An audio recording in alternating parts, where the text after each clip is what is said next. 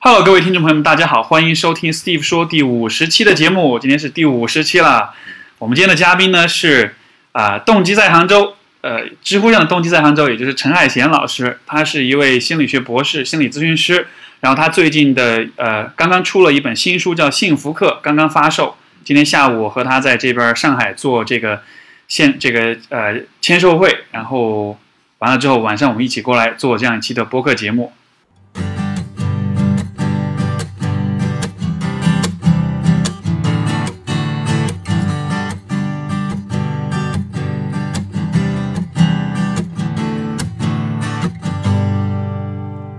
啊、大家好，我是陈海贤。那个，今天我们跟史蒂夫刚刚呃下午做完我们的签售会，可以可以离麦克风近一点嘛？啊对对对对做、呃做完我们的签售会， 现在马不停蹄的过来。啊、对对对，嗯所以今天下午这个感觉还挺好的啊，大家对于你这个书嗯的反应，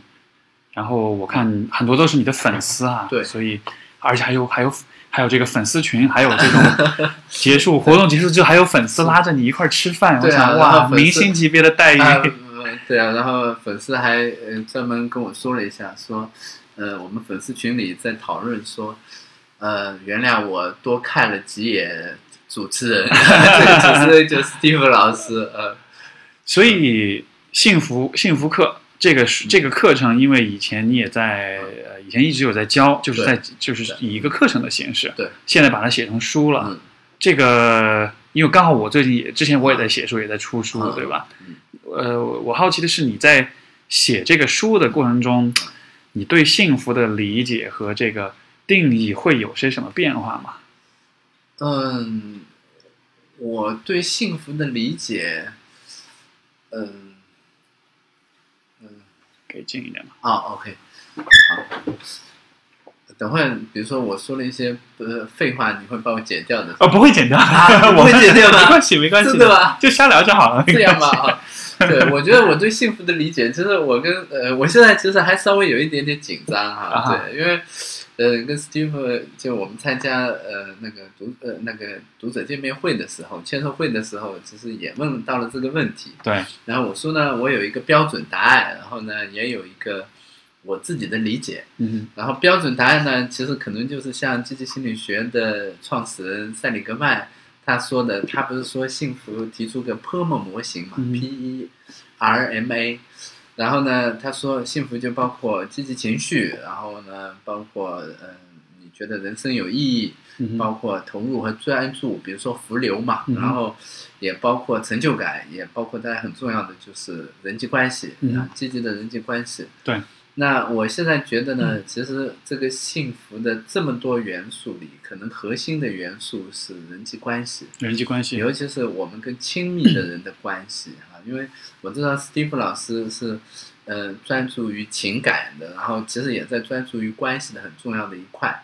那我觉得我们俩肯定都会有这种感觉，说，哎呀，其实这种关系的质量对于我们幸福感的影响太大了。对啊，就比如说投入和专注看起来，呃，跟人际关系没有特别大的关系，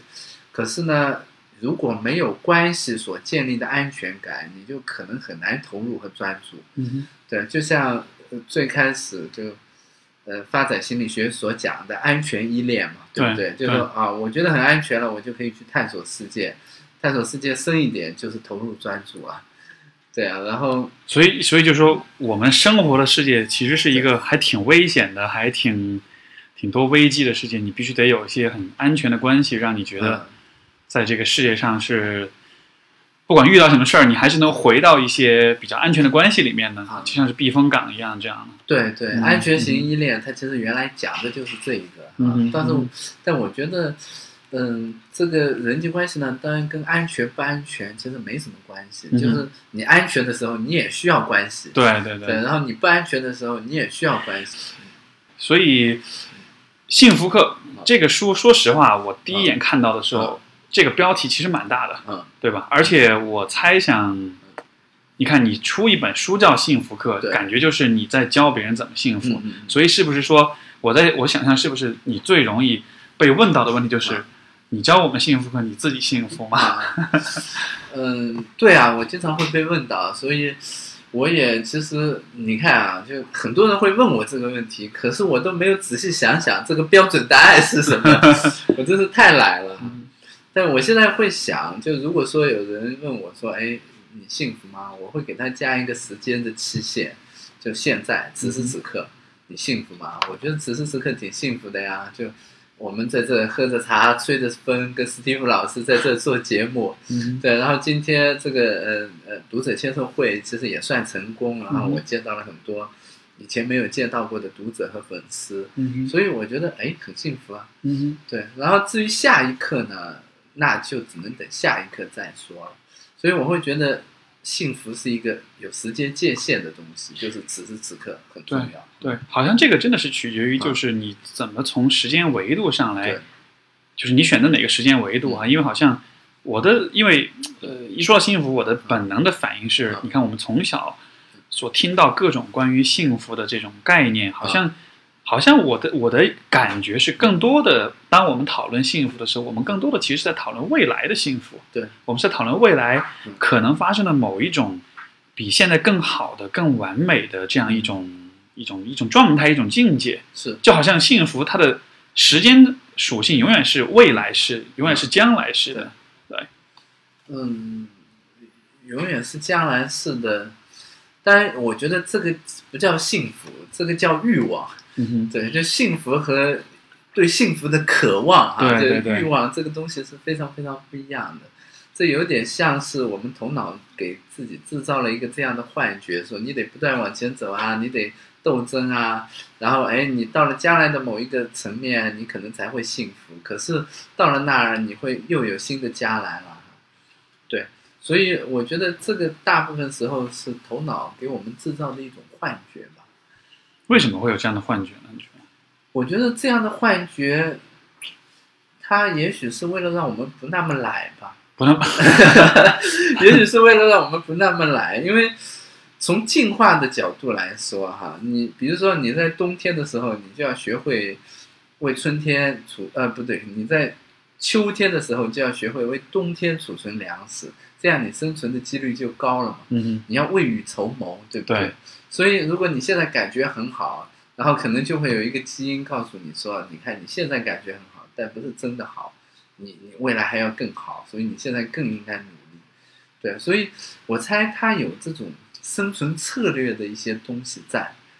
哼，就如果完全好吃懒做了，嗯其实生存的角度来说是不利的，你会太满足于现状。对我，我觉得，但我说的不是好吃懒做啊，对，因为，呃，实际上关注当下，专注于此时此地做的事情，这是幸福很重要的一个原则。但它跟好吃懒做有非常不一样的东西，嗯对，它有非常不一样的含义。这个含义在于，就你专注于此时此地正在做的事儿，这个其实本身是也是非常有意义的。因为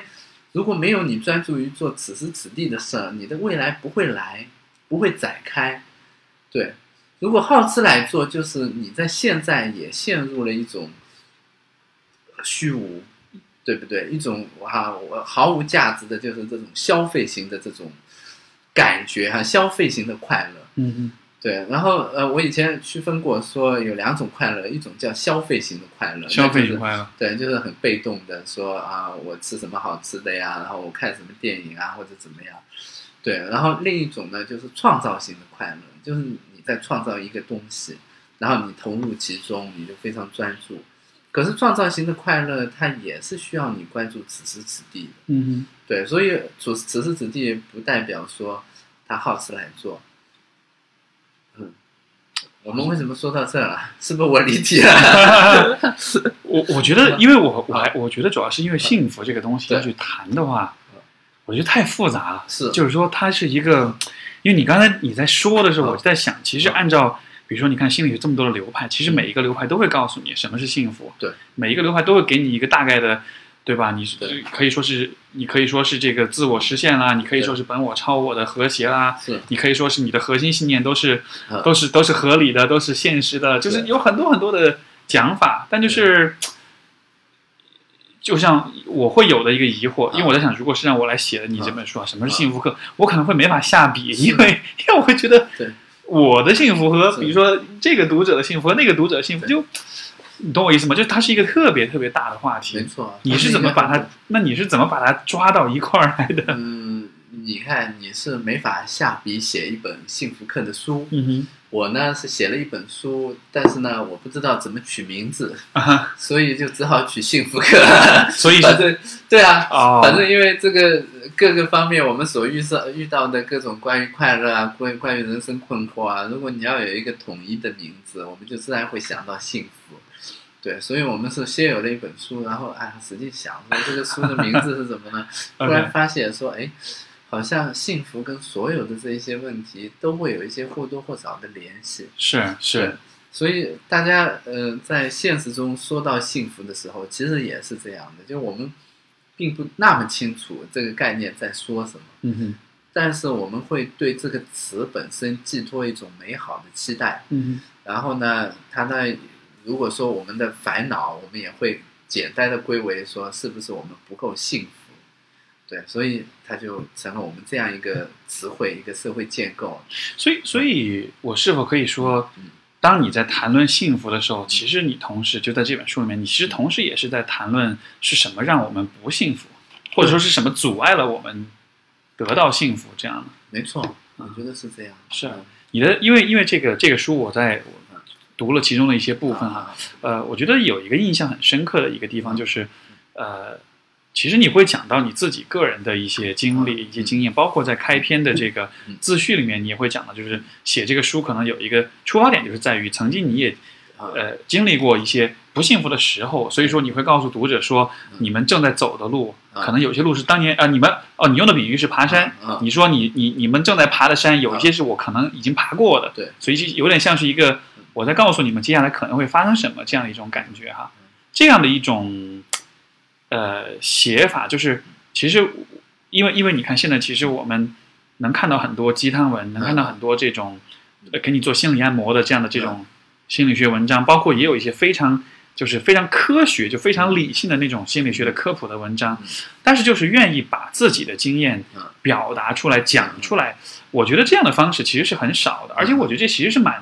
是蛮需要勇气的没啦。错，没错，我觉得是需要挺需要挑战的。就，嗯、那我这么写呢，有很多原因，但不是技巧性的原因、嗯哼啊，就可能是我在表达着表达着的时候，然后因为它其实有我的一些真情实感在，然后那么真情实感它自然就附着在你的自我经历上，对，所以就这些自我的经历就自然自然就带出来了。嗯对，但是我我也会觉得有一点点担心，或者有一点点害羞，我就是会觉得说，哇，我写了、呃、一些我自己的事儿，那万一别人看了不赞同是怎么样？哼，是对，因为对于我们这一行来说，做一个专家的姿态是很安全的，是没错，对，然后做一个就是自我的陈述者，他的姿态其实是不那么安全的，没错。对，你得，我是我会觉得，其实你得真的是得很有点自信，你才能这么做，因为你会说，嗯如果我就是我觉得可能每个人都会有这样的担心啊啊，如果我啊袒露一些我的不完美，对，尤其你是在写《幸福课》这本书，对吧？嗯你看我在教你们幸福，但是我曾经是不幸福的是，哇，那会不会我的话语权、我的嗯这个权威就会啊受到影响了？那那倒也不是，我会觉得其实作者他都能理解说，哎，这个人，呃，不是读者都能理解说，这个人肯定也会经历很多他自己的挫折啊、磨难啊，对，那可能我肯定也会经历、啊，嗯嗯对我倒是会有另一种担心，就是嗯，就除了说袒露，比如说我啊，我也经历过很多不好的事情哈、然后呢，有些时候我也会很脆弱，很无能为为力。我的另一种担心是，你会不会太沉溺于你自己的感受？嗯你会不会太把自己的一点小小的痛苦当做是天大的事，在不停不停的陈述？是对，所以我其实担心的这一部分倒比较多。 嗯，这让我想起，哈，这让我想起这个这个某知名心理学账啊号，哈， 然后可能听众听了就就大概能猜到哈，这个现在最知名的无非就是那么一两个，啊就是就是说呃呃，就当然不是针对啊，就不是针对他们，但嗯就说我觉得现在是有这样一种趋势，就是说呃，很多人喜欢把比如说抑郁、把焦虑、啊把原生家庭、把创伤这些东西对作为一个，就好像作为一个有点潮的一个东西来来来说啊，我有抑郁症啊，是我有这个原生家庭问没题，错，对，就好像。当然，我也不是在批判这样的现啊象，但只是说我觉得很有趣，嗯因为你会把一个嗯可能曾经很比较负面的东西，现在作为一个就是好像，包括我前前两天我有听一个一个播客，是嗯一个、呃是个老美，他是在那个纽约做，他是个一个纽约的精神精神科医师，嗯然后他就说，在纽约这种氛围里面，你如果没有一个嗯没有一个这个 shrink，没有一个个人的咨询师的话啊，你会被认为是很不入流的。是 对，就你会，你是每一个人都是需要有个，的，而且都是那种做精分的，你知道吗？嗯你每一个人都需要有一个治疗师，你没有的话，你是显得很不入流的，对，嗯就好像有一种把这个心理健康、把心理疾病、把这方面问题就变得有点，嗯就我也说不上来吧，就这种有点潮，然后就好像我们就得。一直得关注在上面，嗯是一直把目光就锁锁定在上面，对这种感觉。或者它是另一个标签，啊然后这个标签呢原来是嗯不太好的，对但是现在它变成了一种，比如说反派啊，或者说一种真实啊，或者一个什么。所以史蒂芬，刚才你说这个我还没说完啊，啊就是说我我担心的部分也有时候会在这儿，是嗯哎呀，你太沉溺于自己的这种想法或者感受，会不会太自恋了？嗯对，但是呢，呃，大家读这本书会发现，其实没那么自恋哈，还好，就稍微写了一点点吧，对就可能跟内容有相关的。哼，，是可是呃，我会觉得说，我后来为什么还是写了呢？嗯哼就是会觉得，呃，这是我跟读者交流的方式。是，对，然后如果说他们看到说 OK，你有你的经历哈，但是其实，在写的时候，我其实最开始只是一个非常本能的行为，说我对想对写，对对，没有说目的啊，或者别人怎么想啊。是，那写完了以后，我我再来想说要不要把这段呃这些，比如说做怎么样的修改或者删掉的时候，你后来是有考虑要不要改的呃啊？呃，会有会有一点点隐隐的不安吧。是是，对，那么我就会说，OK，没问题啊，呃我也有这样的经历，对不对？然后，如果说你读到了，然后你也觉得说，哎，这一段跟你似曾相识，嗯那我觉得这很好，就嗯也许我嗯们就是同一类人。是是对，所以我写这个是把它当做一种交流的方式。嗯是对是，，好像我我个人其实非常，我其实非常喜欢这样的方嗯式。我觉得把自己像你刚才讲，我觉得很有道理，就是就是我就是做这一行其实很容易对把自己放在一个很安全的专家的一个高高在上的对位置上嗯，但是要让你愿意，就是说。说的夸张一点，走下神坛来，要跟你的读者，要跟你的来访者，跟你的受众，要能够就是真的是站在一起嗯去聊一些你我都有过的一些我们共享的一些体验对。我个人是蛮喜欢这样的方式的。我觉得我是这么想的哈、就作为这种方式呢，嗯、就他不能不能说啊，我要做一个很专家的方式，然后呢，我不能袒露我真实的东西，但是呢，你也不能说为了我怎么样，所以我就整天说我我的各种苦难史。对，我觉得这是两个极端，就更多的时候是 OK，我写了，那就是一个很自然的东西，它没有什么目的，然后也没有什么特别的，就是设计啊，或者嗯特别的考虑啊，它对也无关于评判，就比如说，哎，你这样呃好还是不好，或者怎么样，他就我觉得最好的状态就是，哎，你看这个人写了一点点哈、但是这是这是一种很自然的，就就好像我跟比如说 Steve 哈、我们俩会聊，然后聊着聊着，哎，聊嗨了，也许我们会聊到我们自己经历的事儿，嗯哼，对，然后没有什么目的，然后也没有说怎么样关于姿态啊，或者关于什么，我我最喜喜欢的或者最希望的是这样一个，就你可以，你可以说，你也可以不说，嗯然后你你可以强调，呃，就是你不需要就强调说这个东西好，或者也不需要强调这个东西不好，对，就是很自然，这是人和人之间真实的交流的部分。哼，这是一个怎么讲呢？就是我觉得现在我们就是，当然我们站在行业的角度来对说，我觉得这是一个特别缺失的一种态度，因为对好像，呃，我会为什么这么说呢？就是因为因为我的我的关注是亲密关系嘛，嗯啊然后我其实有不少来访者，他们其实有看过其他的咨询师，嗯看过之后他们的这个结果就比较失望。嗯为什么失望呢？就是因为很多时候其实，比如说一个人他就分手了而已，啊他就是不开心而已，但是他找到咨询师，咨询师就非得要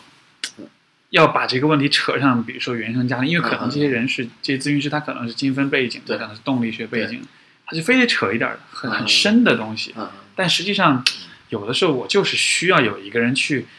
让我去听我讲话，嗯去倾听一下，用一种其实很简单的嗯方式啊、来来给我一些支持。对，然后但是就。我觉得可能也是我们这一行有的时候会有点这种焦虑哈、生怕自己做的不够，所以得把毕生功力全部 都所有的招数全部都用出来，嗯对，所以有的时候反而会有点用力过猛了，嗯就会自然的流露的东西反而就会受到影响。没错，没错，我觉得是，就是怎么说呢？对，我觉得你说的对，我的无 对，我已经，呃，我觉得是是这样的，对是就是其实我们怎么说呢？就所有的事儿哈，就包括关系啊，包括嗯，就我们现在所经历的困难或者苦受的这种苦难哈，第一呢，你不能忽略，就你不能说，哎呀，你这个东西该经受啊，没什么了不起啊，对。然后这样的话，我会觉得说，那你没理解人家的感受，嗯哼，对。然后第二个呢，你也不能太夸大，嗯哼。就如果你很夸大这一个东西，然后你就说，哎呀，你真是怎么样？我觉得也把他忍受痛苦的能力想得太弱小，是对啊，这样也可能会忽略他本身的复原能力。没错，没对错啊，，所以就是原生家庭其实也是这样一个意思。就原生家庭呢，它是我们人生会经历的不完美之一。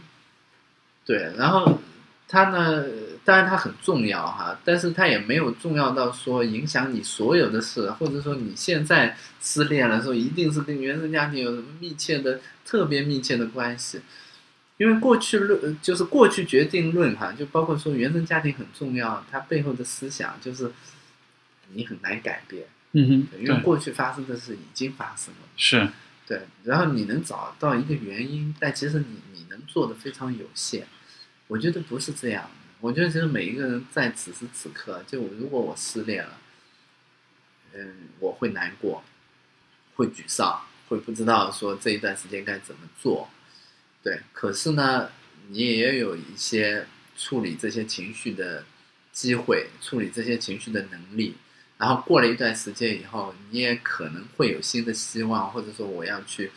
做，就结识更新的人啊，什么之类的东西。对，所以我觉得也有面向现在的，也有面向未来的，就不一定说全部都是原生家庭。可能这个啊会不会是因为国内的这个比较流行吧？这对个精神分析这一套的，你看像我们刚才在吐槽，像武志红这样的，他 就是他基本上就是那种过去叫什么过去决定论，对吧？就都是好像把一切问题都归在爸妈、归在父母身上。嗯但是刚才包括刚才那个签售会结束的时候，有一个嗯有一个朋友也是过来问，也是大概类似的问题，嗯就说啊，跟家里人怎么样啊，嗯不好啊嗯，说我这辈子是不是就毁了呀？嗯但是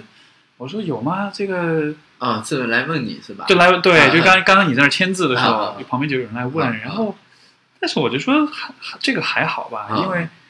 那是你跟你父母之间的这个问题，但是你不代表你跟你的伴侣对。哦，他是问到关于爱无能的问题啊，啊他说啊，我因为我父母的影响，我爱无啊能。，因为我 Steven 老师写过一本书叫《假性亲密关系》 哈，尤其他马上他的纸质版也快出来对对了，对，哎谢谢帮帮我打广 告，这个就不是我自己讲的，对啊就没有那么刻意，就是啊是啊，感谢感谢虽然是你的节目，我也得给你做做广告。感谢感谢嗯， 对对对嗯，所以所以所以就是刚才就这个这个朋友他就在问说，这那这个爱无能是不是就是嗯，就这一我一辈子就这样了，那怎么办呢？嗯我其实受到你的那种思路的启发，就是说，有可能这就是你这辈子需要面对的一个嗯一个现实，对就是有可能你的心里面就有一个部分是永远都嗯没有办法完全的表露、完全的表达出来的是。但是是否意味着嗯你好，你就没有可能性去得到或去创造，或者是去建设一个嗯其实还不错的一个亲密关系啊？嗯，对，所以对，当然我们什么时候都有可能嘛。然后我我有一个想法哈，就这个想法我觉得也挺有趣，就是嗯我们的自我啊，嗯，它其实像是一个维修包。对，嗯什么什么？为什么说它是维修包呢？就当我们的过去啊，然后我们的过去塑造了我们，比如说我们的现在的行为啊，或者怎么样啊，对它过去肯定是有影响，而且影响还挺大。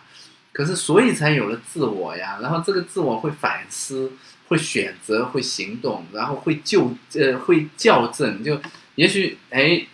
你这个这就有点像什么呢？就有一辆车啊，然后你过去的路决定了你往这边开，可是自我呢，它是一个司机，就这司机如果不动，也许车就是往这个方向开了。可是如果这个司机说他有意识的说，哎，这是一条不不对的路，我要换一条路，他可以转向。嗯对，所以我们的自我，你在反思的东西，其实就是这一个司机方向盘在你手里。对，可是呢，有一些人老是在想说，哎呀，我怎么走到这弯路来了？你看，就是从那条路过来的，这条路就叫过去或者叫原生家庭。嗯哼他其实没想到说，你手里握着方向盘了，对，这就是自我的功能。我觉得它就是用来调整做用的，就是维修包用的。好像好像就是这里面涉及到一个问题，就是我们会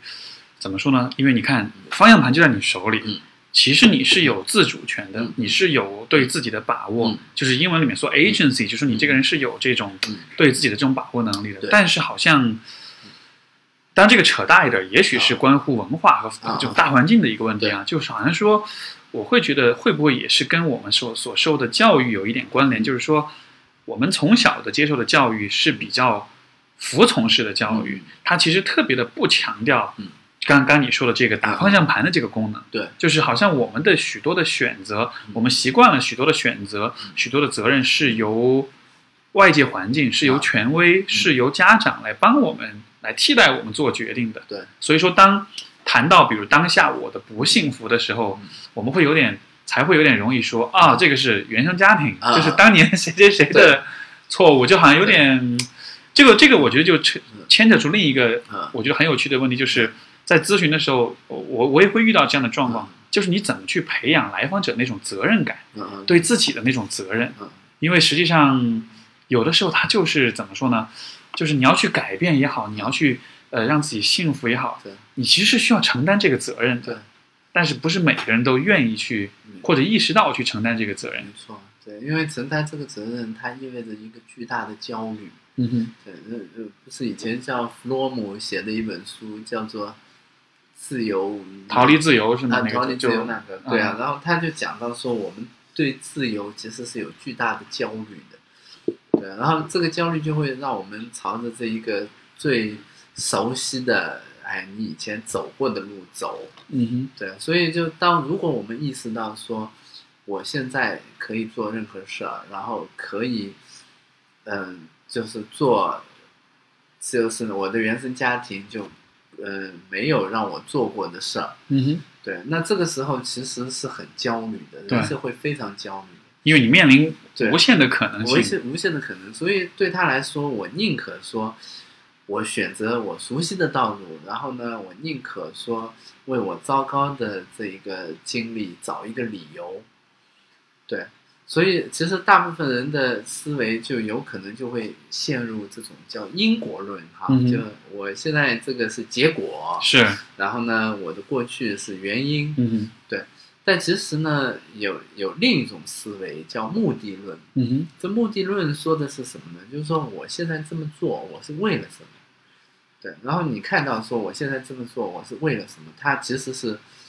现在的，还是呃现面向现在的，也是面向未来的。说我是为了逃避某一些焦虑，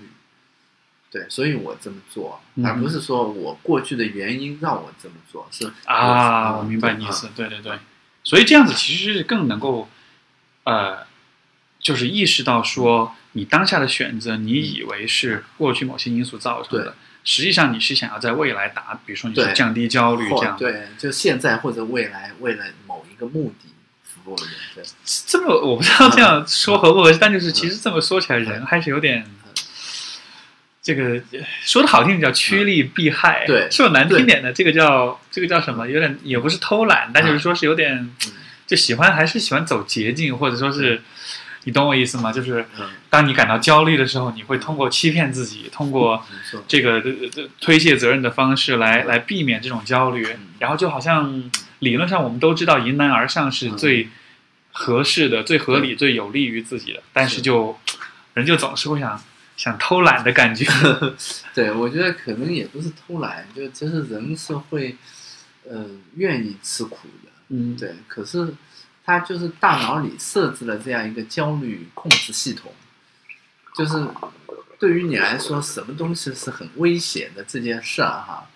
对，然后呢，他就划定像划定了一个圈一样，说 OK，我在这里活动，这是我日常的熟悉的。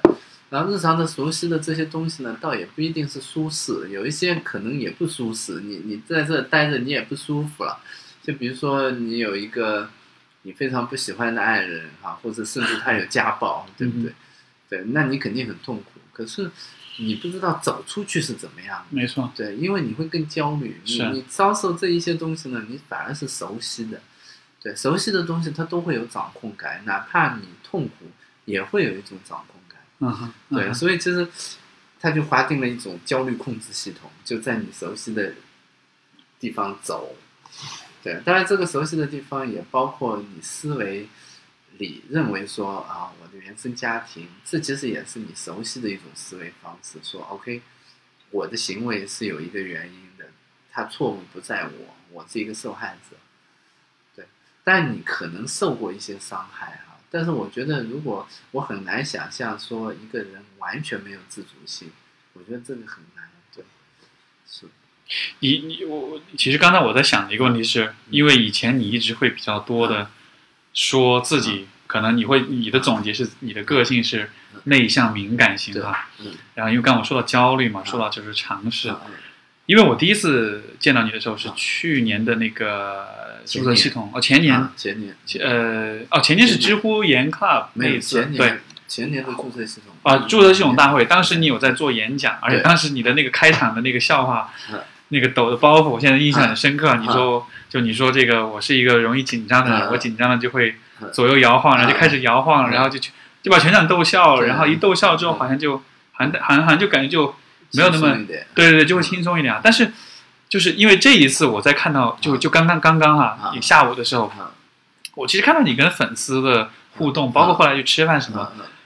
我其实反而觉得你的怎么说呢嗯？就是如果我不了解你，我第一次见你的话，啊我反而会觉得你其实是一个给我印象还是一个还蛮会聊天的是人，吗？是个还蛮能够带动活跃气氛的人。哇，我我成长这么快，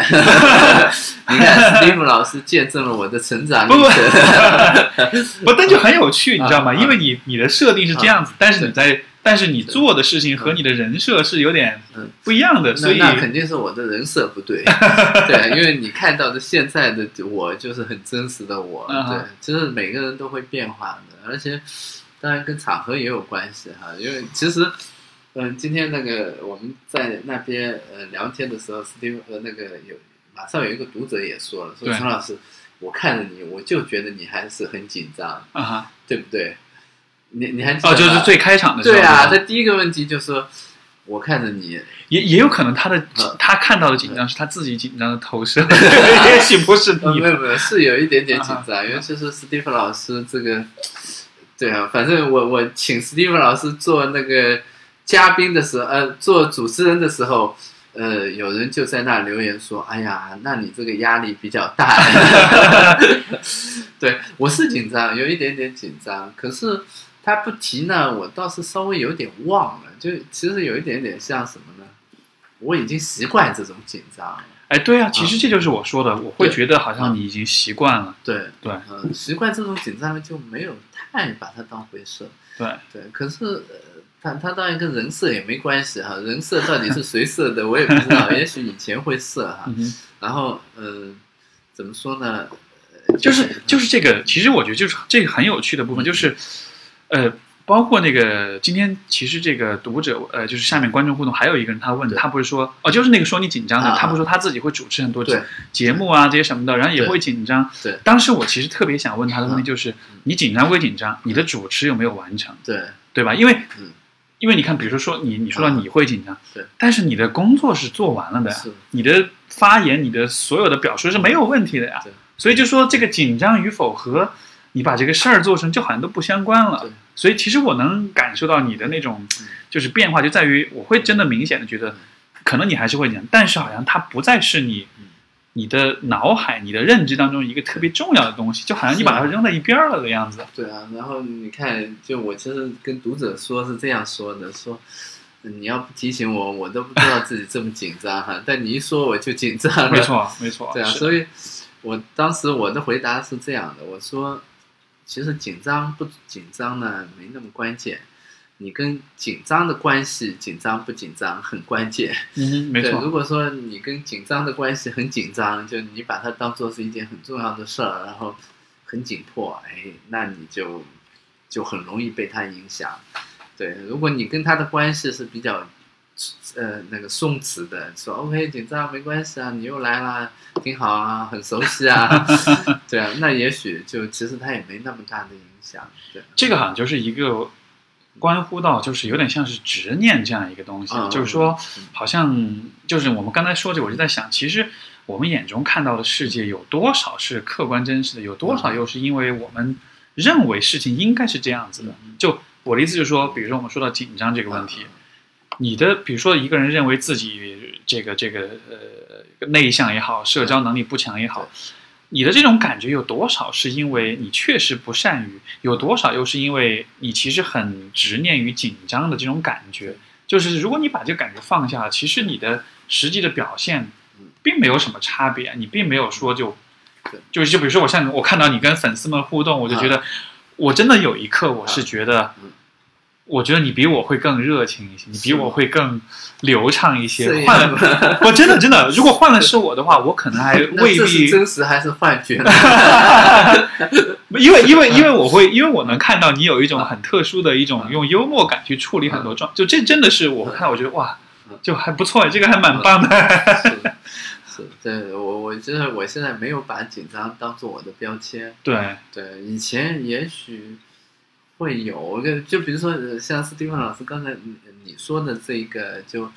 嗯、在注册大会演讲的时候，我会先说这些。对我觉得其实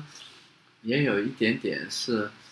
怎么说呢？我在利用紧张建立跟大家的关系，对，对，所以其实紧张，我并不觉得它是我身上的一个标签，就对是其实我我们能学会怎么用它。对，对，我觉得这个很重要，但我也没有用的这么好了，好像、嗯好像我在这儿就没有一点都不想说树立一个成功案例哈、是对，就无论是紧张呀，还是说，呃，刚才比如说，嗯、就是呃你在写一些很真诚的文字啊什么，嗯哼我觉得它只是一种个人风格。嗯，对，然后在一些场景里他会这样做，在另一些场景里他可能不会。对，然后在比如说呃有领导的时候，但我现在没领导啊，这是我最好的作为自由职业者最好的地方。对，对，但有领导的时候，你仍然会紧张，而且也许你还没有办法。是，对，反正我是没有找到办法。我觉得这只是每个人就在面对不同的场合，有一些他学会了处理，有一些他可能没学会。嗯对，然后我觉得在跟粉丝见面啊或者什么的时候，我会学会就把我的注意力都放到要说什么上。哼，是对嗯是是是，是所以所以其实这个是呃呃，我会觉得这个是我在你这里，我从你身上我看到我觉得特别有价值的一部分，就是在于就是因为我对你一直以来的印象都是说，其实你都会有很多的去关注，比如关于内向、关于敏感，而且我能看到，其实就呃我但要我不是反给省你，我不是给你贴标签对啊，，我要反省一下，为什么给史蒂夫老师这样的 印象？为什么不是英俊帅气？我我没有没有，因为嗯因为其实最早我看过你几篇文章，嗯其实这方面讨论比较啊，多会有讨论。对对对嗯，首先，我是觉得这样讨论是非常有必要的，对嗯因为你看，我们的社会其实比较喜欢标榜是那种成功人士，那种很外向、很对手腕啊，很所以圆我滑标榜的是不成功人士。 哎，不是嗯，但是这就是我刚才想说了，就是嗯我会，我会觉得，因为你看，我一直在看你讨论这样的问嗯题，我也看到你在和很，就是帮助很多人去面对这样的问题。对，我觉得这就是怎么说呢？就是我刚才在想，就是一个人的价值的衡量嗯，在多大程度上是嗯是一种你和别人之间的比较，嗯在多大程度上是一种你和你自己的比较。嗯，就呃，比如说我在想的是，在多大程度上是不比较？ OK，这呃又你的 OK，你的境界又进了一步啊，呃但是就是，但是我前面表达想表达的意思就是说嗯，比如说啊，如果我的人设也是啊也是。可能其实本来就是，呃就是我的人设也是一个内向敏感的人，啊或者说任何一个人，比如说每个听众呃对，你们的人设都是说我是一个假设天生就敏感内向的人，啊但是不是每，但是不是每一个人呃嗯，就是假设我们的人设完全一样嗯，但每一个人实际的表现，比如说人际关系也好，嗯自信也好，比如说这种就是呃呃呃亲密关系的建立也好，肯定每一个人的表现是不一样的嗯嗯，因为每一个人会做不同的选择，嗯所以说。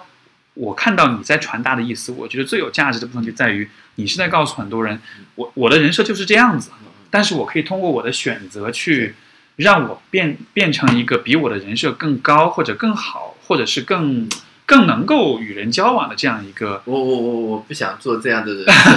设。对就斯蒂芬老师，你知道吗？就以前哈，也许我有会说说啊 OK，你是一个，我也是一个敏感内向的人。 OK 但是现在我我我不太给自己贴任何标签，就不是说你敏感 OK，内向所以我对你的认识要更新了，现在要要对对对，对，我觉得这个其实挺重要。因为啊关于人的标签或者这个判断哈、它都会影响某一种，怎么说呢？就它会把人的某一种特性固定。嗯哼，对，是其实人是很灵活的一个东西，对就是你你你说他敏感，然后说他或者说他不敏感，然后你说他容易紧张张，或者说他不容易紧张，就你在说一件事儿的时候，其实你都在这个有点像什么，你也不能说是在判断他哈，嗯哼，就至少你把他的注意力限定到他的某一个点了。对对，但其实这一个点呢，我觉得也许不那么关键，因为嗯整个人才关键。是对，所以整个人当他变成一个完整的人的时候，他其实是很难形容。就任何标签，我觉得它都不太适用。那如果说这是空间上的哈，平面上的说，从一个点变成了一个完整的人，如果你再给它加上一个纵向的，就是时间的发展的一个角度，你会发现这个人变得更加的复杂和丰富。对，所以 OK，什么时候我会用说，比如说或者我们在讨论说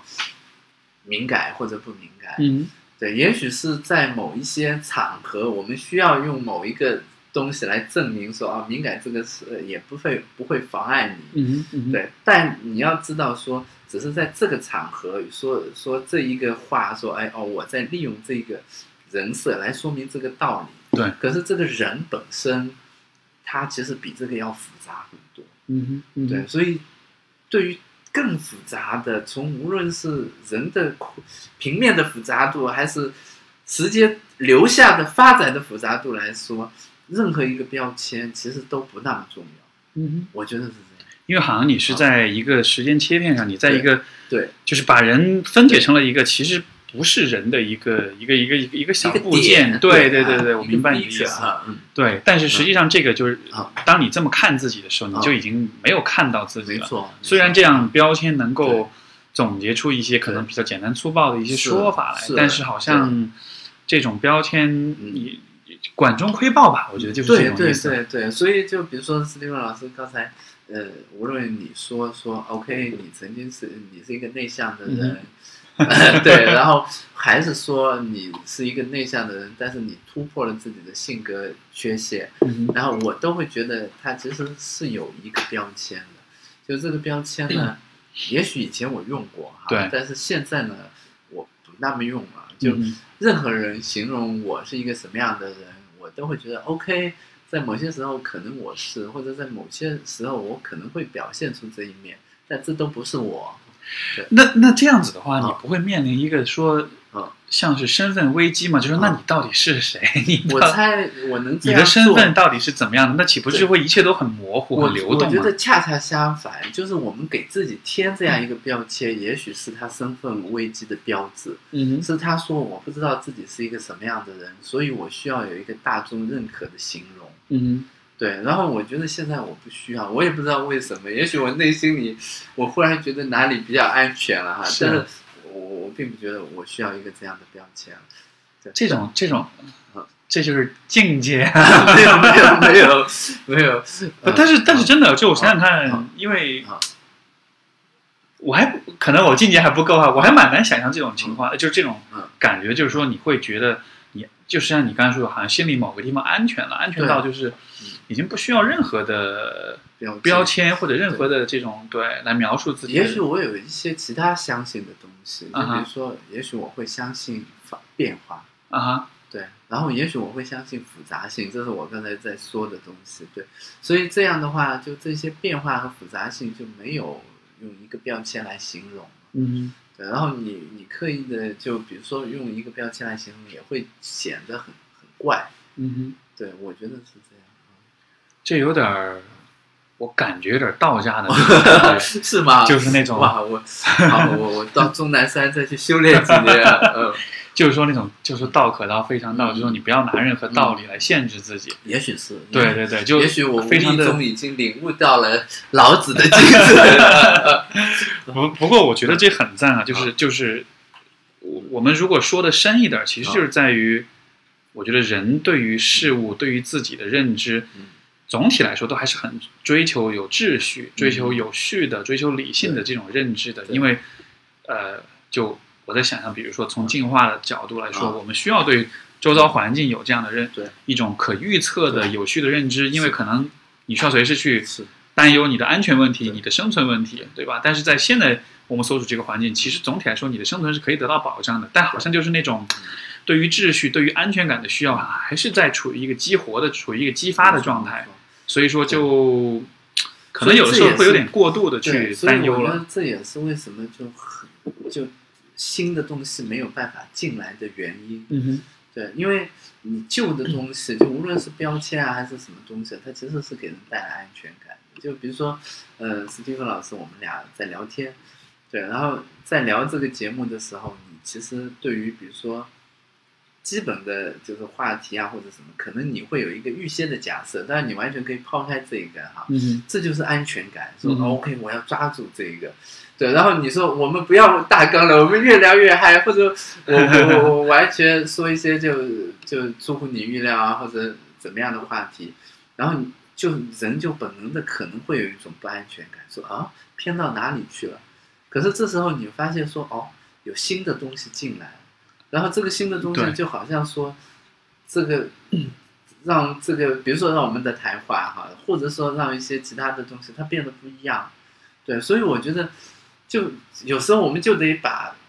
这个是一个隐喻哈，就是把这个大纲或者把对人生的大纲偏到某一个地方，就你知道吗？其实刚才前面我们签售会的时候，啊我会有一点点这样的问题，就是因为我准备了一些问题，对对所以我会注意到，当你在讲话的时候，嗯我其实没有特别认真在听你对讲，没错我更多的是在想对。下面这个问题要怎么切入，所以你看现在我所以们反而就对，就是我就、啊就 反而就觉得啊，那我是这个就感就那个那个感觉更像是在问答的样子，没错，没错所以所以反你而看，就有点现在脱我节跟。Steven 老师在真的交流了，就是我们其实在交流，然后对相互之间的问题啊、状态啊或者什么，就会是特别是有感兴趣。 而且这个其实嗯也是，就是在这个节目里面，其实我试图跟每一个嘉宾都对去做的一件事情，是就是都没有任何大纲，嗯我们就是瞎聊，然后是这个聊的过程就是是。我会我会相信说，其实这个可能也是人与人交流的一个很神奇的地那方你。会没不会觉得不安全吗？说万一你说着说着没词了怎么 办呢？嗯，这个问的好，我其实还真的没 有。你现在你现在一问了，我反而觉得，哎呀，我有点紧张。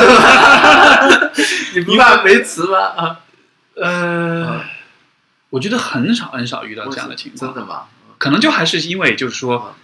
就像你说，就是你能够专注于当下正在发生的事情的话，对你就真的能够听到对方在讲什么。啊，OK，而这种听，同时也能激发我的思考啊、想法。是啊如果是带着问题的话，其实就是一个很刻意的一没个错，一没错个那就一个会变过成程一个这样的就对我，我现在为止很少有这样的，啊，偶尔有的时候我会突然一下，哎呀，一下不知道说什么，但是那几乎是可能每五期节目里面有那么一两回嗯这种体验，但是大多数时候我觉得就是一个很，很因为 open 的而且你想。我们做咨询师啊，嗯就 如果会把天聊死了的话，这个可能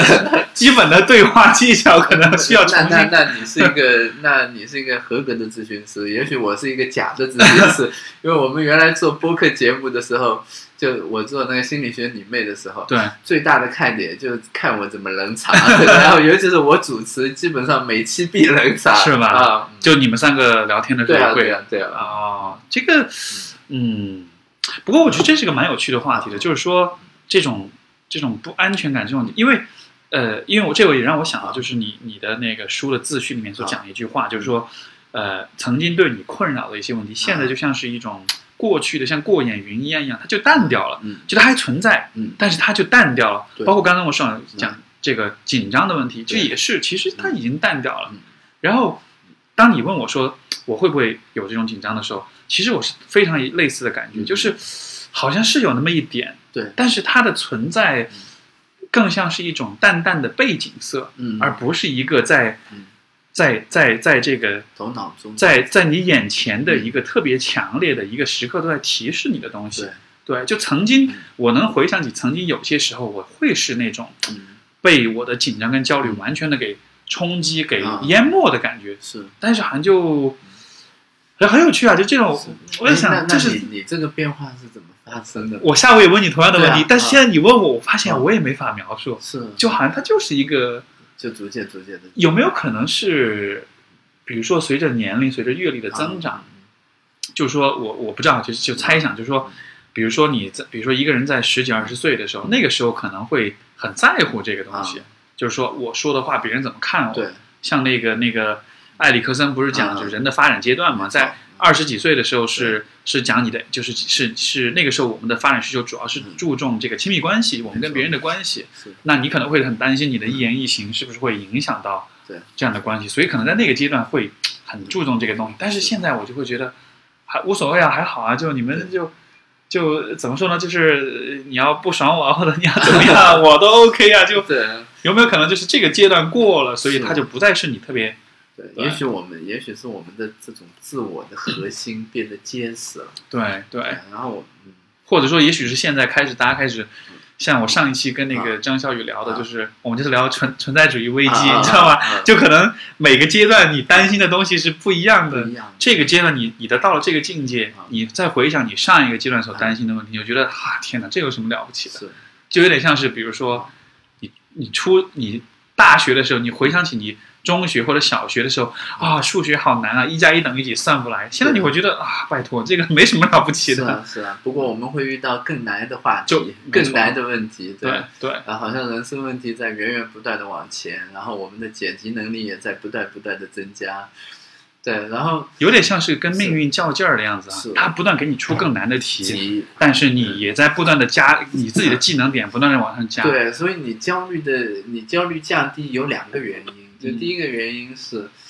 呃，你你知道说你解题的能力在不断提高，嗯然后 OK，呃，无论有什么问题，我会有办法。然后第二个原因是，嗯你知道这规律了，哎，没对，对，哎，对对对对对，这个规律真的对啊，对就是你知道这个规律，说 OK，你来吧，反正你看我以前也解决过，对，然后你再来吧，然后我大不了我我还是很难受，可是就像人家老话说的，说一切都会过去，是对，是那这个过去呢，也不是消极的过去，其实指的是一切变化都会发生，没，错，这个变化包括你的，包括这个事情的，当这个变化发生了以后，然后哎，到了某一天，你发现到了一个新的新的这种阶段，然后这个新的阶段，你发现原来的问题没有被解决，嗯它哼，只是转化了，没错，然后转化成另一个新阶段的问题了，然后是你就必须要去面对它，然后你看着他说，哎，这个问题我熟啊，我以前见过，我我可以分享一个关于焦虑的，就是嗯好呀一个经历，就是呃，也是从人际关系的层面哈。我在比如小学的时嗯候，那个时候我其实特别的困扰于，就是说，因为你知道一个班嘛，然后你在班上每个人是有地位是不一样嗯对的，有些人地位高，有些人地位低嗯。我在小学和初中的时代，我其实特别嗯，这个是一个让我特别苦恼的事情嗯，就是说你的你的地位，就是各方面的地位，嗯成绩决定的地位也好，或者是体育能力的地位也好，或者那是这那你种帅的地位呢？我的，我绝对是逆袭。我告诉啊 你，这样吧啊小时候以前很胖，没人看的，啊 对对是这对，样啊啊，对对对，真的啊，不不堪回首，不堪回对首啊，，所以大家也要，如果我们呃节目前面有胖的听众哈，或 者说还还还不那么英俊潇洒的听众哈，你注意有逆要袭要的要机 会。对史蒂夫老师就是个例子哈。呃所以那个时候，就是因为你看小小学刚进去的时候会很焦虑嗯，呃，小学还好，我觉得初中进去的时候会很焦虑，嗯会想我怎么在班上建立地位，对，就是我怎么样能够让大家都喜欢我，对，那个时候当时是一个特别困扰的问题。嗯然后，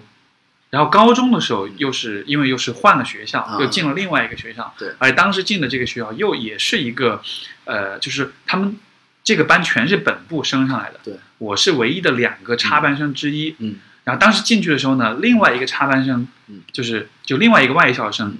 他又怎么说就挺能来事儿那种的嗯，嗯所以一下子人气就很造的很高，就大家都蛮喜欢他的是。而我就是那个我一下就不知道自己该怎么办的对人。然后进到大学的时候又有类似的问题嗯，就是你怎么在一圈朋友里面建立起自己的位置对。但是这个地方的，但是我发现就是你看这个这同样一个问题连续出现三次对，嗯初中、高中、大学，但是呃，包括读研又是第四次出现，包括走上社会就是第五次出现了，啊就是对。但就是这个问题的反复的出现，嗯但是每一次的体验就很不一样嗯。在比如初中的时候，会觉得那个时候大约有点意识到这个问题，对但是高中是我最痛苦的，嗯高一是最痛苦的一年，因为那个时候能够很清晰的意识到这个问题，嗯就是说我是有点被排斥的，啊我是有点就是说嗯大家都你想大家都很熟，是我自己是一个谁都不认识的，嗯所以那种感觉特别糟。是然后大学也是这样嗯，但是后来我就发现规律是，我发现我的规律是，比如说我初一的时候嗯是是是就是班上有些很受欢迎的人，啊对我是那个很沉默很啊安静的人嗯，但是慢慢的我会在初二初三就在某些方面的闪光点慢慢就出来了嗯嗯，就我也不知道为什么。啊初中的时候就是因为以前我的这个成绩一直很差，但是到了初三上期，我现在都记得嗯，有一年突然不知道为什么有一次考试，那个数学一下就考得很高，就嗯考了一百四十多分，嗯就很高嘛，因为嗯以前都是几乎不及格的。对那那一次逆袭之后，全班人就哇，啊然后在那一个之后，我不知道为什么好像一下就有自信了。对有了自信之后，你再你就不再担心这个问题，就好像莫名其妙这个问题就被解决是了吗。然后到了高中的时候呢，也是同样的问题，然后，但我也是，就是高中高一很沉默，高二就开始慢慢的积累嗯，到了高三就当时因为我英语很好嘛，嗯英语成绩就成了年级上很厉害的那种，然后大他家又会，闪光点，对对对，然后大家又会觉得哇，他这个人好厉害，英语好厉害，啊所以好像就是那个规律就是这个问题可以一直来，啊，但是我知道我的规律是是。我都不会立刻解决它，但是我知道我的规律是我需要一点时间积累，啊积累的积累到一定的程度之后，有一天我的某一个部分会会会闪光，或者会被认可，然后这个问题就被解决了。啊可以就是这样一个，就很有趣，它它是一个反复不停的发生，嗯不断循环的对，嗯而且每一次难度会增加一点点，是啊但是同时你的这种能力、你的信心也在跟着涨。那那是地方老师， 万一你没发现你你有闪光点，你会怎么做？嗯哦，就你你现在很确信说一定会将来某一个阶段，如果我遇到了这样的困扰，一定会有一个闪光闪光点冒出来拯救你。我觉得这个当然我怎么说呢？我我是我个人是相信啊每一个人身上都有闪光对点，都有就是说嗯他的像是一种天赋也好，嗯是一种就是我会相信说每一个人总有擅长点什么东西的。嗯我觉得如果一个人完全没有任何的闪光点，嗯，这其实也是一种闪光点，这很牛逼 啊！闪光点，因为你想，你要做一个完全平庸的人，这其实是很牛逼的事情啊。因为实际上，就是我的意思就是说，一个人只要大约找准你的天赋和专长所在，然后你只要专注的花一些时间去练，嗯你肯定能有点有点成就的。嗯就就是，就像比如说当年那个，我想起那个新东方就是俞敏洪嘛，嗯他说当年他当年考那个托福，对吧？嗯他他不他他的记忆力不是那么好，他的成绩不那么好，他就他就下死功夫啊，就是背词典啊，是最后一本词典都背透了，然后他也很牛逼啊，是所以就所以我就觉得一定会有，就一定会有的，只要你就是一直持续的专注的去去去呃去打磨你的某一个方面，所以所以史蒂芬老师是一个有闪光点信仰的人。我我不觉得知道吧，信也仰许很也许重 要也许这是一种幻觉或者怎么， 但是哦，我就觉得有啊，我觉得是，但是呢，我会觉得怎么说呢？我觉得也许这个闪光点的出现不那么重要，嗯哼重要的是你相信，啊，对啊，对，是就的是我我我说的相信是不一定相信这个闪光点，是说你心里有一个确实的东西，嗯，就这个东西是可以作为一个信仰。对就你比如说，呃，斯蒂芬老师会相信说，在每每一个人生的不同阶段，因为你的烦恼主要是跟人比较嘛，对，说 OK，那我有一个时候会冒出一个闪光点，说不让我泯于众人，我会我会嗯那个比较厉害哈。对对，然后有一些人呢，他可能会相信是啊，我可能真的没有闪光点，可是我老婆在家里等我。啊，对啊，这也是什么？对呀、嗯 这这不是闪光点，这是一个这是一个普通的一个信仰，啊就是我相信我老婆在家家里等我，我相信对对她来说我是很有重嗯哼很重要的，对，啊对，然后呃孩子也可以，然后其他东西也可以，甚至有一些人说 OK，我其实工作一直都很平庸，但是我相信说，当我第一天，当我呃比如说我我去单位的时候，会有一个位置在那等着我。对，然后他他很相信这个东西，然后对这个东西当然对他也也要有价值哈，啊哈，所以我觉得这个信仰本身，可能它是我们安全感很重要的来源。对，就是闪光点呢，它可能是信仰的点之一。闪光点可能是最终就是说对你达嗯就是把某些东西给实现了，或者是对怎么样的，对，所以才会有就呃，就是就是我我为什么我不是很信仰闪光点这啊个理论啊是因为闪光点这个东西呢，它本身隐含着一个比较，啊，它的意思就是说，你看， 所以这是我们境界的差异。我还在比较，你已经过了比较的阶对对，段，就是就是就是不没有没有没有，你看我要说对，我就在比较了，我赶紧要否认啊。对，不是我的意思是说什么呢？就是对你你其实你说 OK，我要比如说我英语比他们强，那我其实就认、认可了说，如果我英语比他们弱的时候，他们可以比如说因为这个排挤我或者看不起我。啊，我明白，对对，所以是这其实是闪光点这一个理论里就不那么我不那么喜欢的地方。对，因为你排挤你的逻辑跟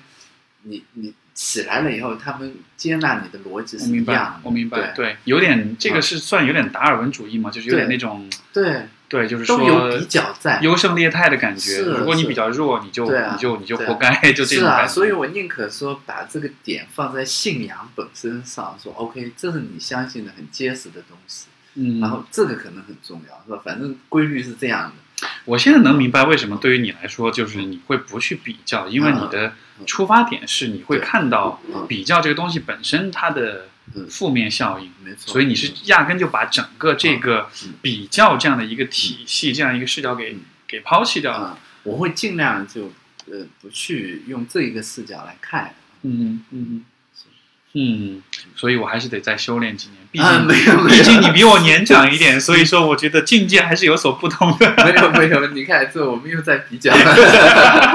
对对对。对，啊嗯不过，不过就是我我会有这样的，当然你你刚刚讲这个，我的确没有考虑到，就是说好像弱者，就是就是说，嗯其实我的呃，我我就我的我理解我的逻辑的确有这样一个暗含的假设，就是弱者好像就会对值得被瞧不起啊什么对，但是嗯呃，这个的确是我没有考虑到的一个一个方面嗯。然后我会有这种，就是你说你要标签我是嗯闪光点信仰，好吧，对我们就暂时以这个标签嗯来说嗯。我会这么说，其实是因为嗯呃，当然也是来自咨询经验，就是说。，也是有各种各样的来访者。嗯我跟他们讨论到，比如说关于自信的时候，嗯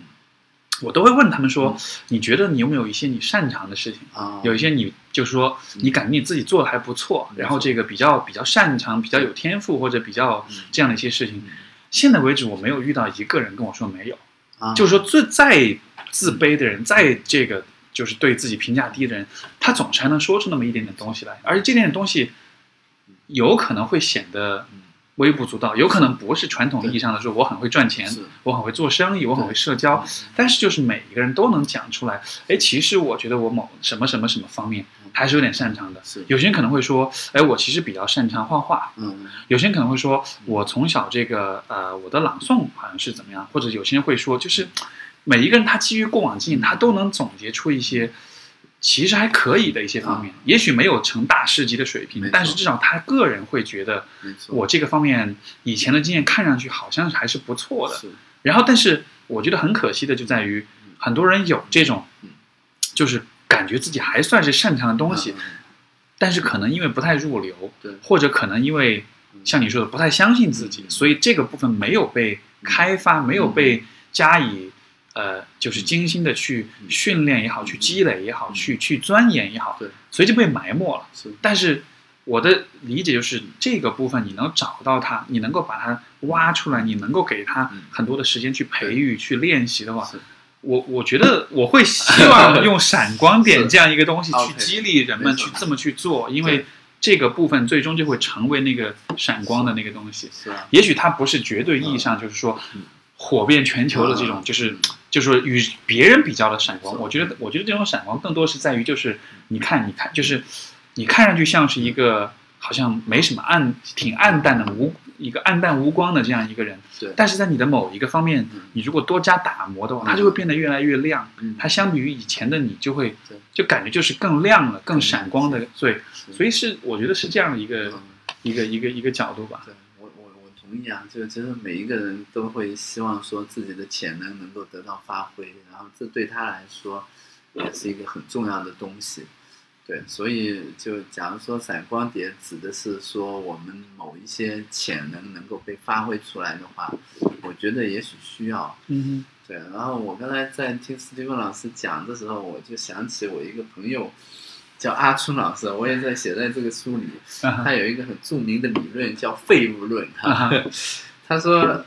呃，就比如说 Steven 老师呢，你的这个你的价值导向就是很积极向上，对不对？每个人都要挖掘他的闪光点，这样才会，这是他自信的基础。嗯然后呢，可是万一我实在挖掘不出来，万一我真的是个废物。然后可能 Steven 老师会说：“你一定有，哼， 啊挖掘的不够，对，是你吧挖掘的不够深，你一定有。”对，啊，可是阿春老师可能他就会说：“哎呀，你是个废物，你就当个废物吧。” 对，然后他说这样，呃，什么意思呢？就为什么他要这样说哈？我理解，就有可能是，呃，存在这一个东西哈，因为你们上期讲到存在主义了，对对，存在这一个东西本身，它是更基本的。就是我，我无论作为一个胜利者存在，还是作为一个失败者存在，OK，你都可以存在，这是没有任何什么样的东西的，对。然后你作为一个不自信的人存在，和作为一个自信的人存在是 OK，你可以存在，存在是比，呃，你比如说你厉害还是不厉害，你嗯哼好还是不好，更基本的一个东西。对，所以有时候，比如说我们会觉得说，哎呀，我我我我跟人比较，或者我闪光点不够的时候，我就退回到存在本身了，说、嗯哼 OK，好呀，我至少是一个人，我还活着。对，然后我我也很好啊，然后，但我我会有不好的感受，我会有好的感受，这是我存在的一个标志嘛。嗯哼，嗯对，哼然后这就是有时候你你看，有时候我们会在心理学上会说两个不一样的东西，有时候我们会说，OK，你要积极进取，嗯然后哼，有时候你会说你要接纳自己，嗯哼，对，那你说接纳自己说的是什么？说的是你的存在是不需要任何理由的。嗯就你的存在是不需要说用强弱或者什么东西什么样的标准下来评判，说 OK，你这样了你可以存在，你这样了你不能存在，嗯没有，嗯就你存在是不需要理由的。哼，嗯哼，对，所以这就退回来了，说我呃正能量的、积极的哈，我觉得今天史蒂夫老师讲的就非常的正 能量，怎么你变成了幸福课专家了？对，然后哎不不，但是呃但是但是我在想，如果我让我来写幸福歌，嗯我反而有可能写成鸡汤，对我反而觉得让你来写的话，嗯会更本真一点，会是更吗？是吗会更真诚一点。就对就像你所说的，因为我的太嗯 正能量了， 太正能量了但是正能量的同时，有没有可能就把那些比较负能量的人就落就落在角落里了？嗯，对我，我其实刚才说这一个的时候，我是在想说存在是更根本的，对就是当我们在评价啊或者在什么的时候，我们会在想说，其实我我很担心这个背后隐含的假设是，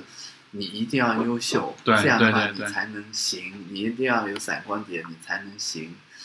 呃，当然我们可以挖掘哈，就是但是这个背后隐含的假设，它不是正确的。就对于存在来说，OK，它就是很基本的，你就是存在的，你你很糟糕，你是个废物，你怎么样，你也是存在，但是废物也是一个标签了，嗯哼，只是只是一种说法，对，所以，嗯，我们会以各种各样的形态存在的，对，所以有时候我们说接纳自己的时候，其实在说，你可以以各种各样的不同的心态、不同不同的状态、不同的形式存在的，对，但是呢，这时候呢，有一些人会有一些担心，这个担心是。哇，那你如果以一个废物存在的，你是不是活得太颓了？嗯哼，对，所以有时候你说我这种想法听起来要以这种来想，是不是有点悲观了？对，可是它其实也有更乐观的东西。更乐观的东西是我假设说，假如你以你的天性存在着，你自己会去想办法。嗯哼嗯哼，对，嗯哼也许你你就会觉得说，OK，哪一块我就想做的好一点。嗯哼嗯哼，对，这是它天性存在中的部分，就不是我们在某一个社会标准所要求它，或者说你应该这样的部分。对，这也是我乐观的地方了，又变成哎呀，我真的现在越聊，我越觉得我们的那个 境界，我觉得这个这个是是有这，没有没有， 不不，我我是以一种很赞美的一种嗯一种这个，就是说一种口吻来讲的。你在讲这个关于存在的这种价值的时候，其实呃，我想到一部电影，你等一下，我查一下这个电影中文叫什么？ 好，呃，呃，哎呀哎呀哎呀，哦，我看看这个，这个中文这个电影是那个呃科恩兄弟拍的，九八年拍的叫《The Big Lebowski》，它的中文翻译叫《谋杀绿脚趾》，我不知道这个翻译准不准啊。哦，你算是然后好像等一下我确认一下，嗯对，他就好奇怪，谋杀绿脚趾为什么是这样一个名字嗯？这个这个这个片子是它是怎么回事啊呢？就是这个故事就说嗯这个故事主人公就是一个废物，嗯就是一个废柴一样的人，一个一个一个中年中年男人，对，然后也混日子，也没有工作，然后这个嗯他的生活也就过得每天就是喝着酒、抽着烟，嗯然后穿着那个 T 穿着一个 T 恤、穿个嗯睡衣，就在家街上晃来晃去的，就是在人们眼里就是一个废物。对。然后这个当然这个片子是有点那种就是 cult film，就是有点那种、呃嗯反挺文化非主流的的嗯反文化的那种片子。然后这个故事就讲有一天他。就莫名其妙被卷入了一个呃一个一桩债务当中，因为他的这个姓对是别人搞错了，对，然后呢，结果来收债的人就把他的房子里的这个、呃地毯嗯就给毁了，嗯，然后就在上面尿尿就给毁了，嗯，然后呢，他就很不爽，嗯因为对他来说，他的生活他的存在就在于。他里面有一句很经典的话，他就说，他就说那个那个那个地毯，就是 it really ties the room together，意思就是说，这个地毯放在这个房间里，嗯它真的能让整个房间看上去很协调，对你知道吗是？嗯就他就很在乎这件事情，嗯所以他就去找这个嗯，他就他就根据这个事件，他就去就是顺藤摸瓜，就去嗯找这个事儿最嗯最最源头是谁指使的，嗯然后就总之牵扯出了一系列的就是光怪陆离的这种嗯嗯这个片子里所有的角色，有钱人啊，这种大佬啊，嗯黑帮啦、嗯就各种就牵扯出各种各样的人，然后每一个人都有很复杂的嗯动机和背景，每一个人都有很自己的私欲跟渴望，然后他就是一个废物，嗯他就嗯他就在所有这些人的这个故事当中去穿梭、去游离嗯，最终他其实希望的就是你能不能还我这个地毯？是，对这是他的信仰呃，对对对，嗯，他的就是就是像你所说的，你他就回就是嗯他的这个角色，你刚才说我想到这个角色，我突然就明白，嗯，就一下就明白这个角色为什么是这样的，对，因为通过这样一种对比，嗯，就让我们看到说，你看其实存在的人嗯反而是那个最简单的人，对，也是那个最容易快乐的人，嗯反而是这个片子里所有其他的这些各种在挣扎、在痛苦、在渴望的这些人，对比之下，一开始你会觉得这个废柴是个很荒谬的人嗯，到了最后你会觉得他是那个最正常的人，他是那个最。最最最最淡定、最平静，他的生活是最正常的那个人，其他所有的人都像神经病一样。是吗？所以，所以就就这个这个片，其实我蛮有我，嗯因为我看过至少三遍，很有意思的一个片子是。它有点嗯有点神有点神叨叨的，然后嗯有点怪怪的，是但就是它里面的这种嗯这个这个，呃因为它也是算有点怎么说呢？它有它拍的有点存在主义嘛，对也是讨论就是说嗯通过角色的这种象征意义是去探讨人的存在。对所以，我刚才你说到这儿，嗯我一下就明白嗯为什么他是一个像废物一般的人了。因为好像那个电影的导演在告诉我们，你看，其实废物也是一种存在，而且这种存在未必比别人差， 就是也许导导演也许没在说什么，也也许是吧，对对，也许对，他是在呈现，就是说 OK 就呈现就，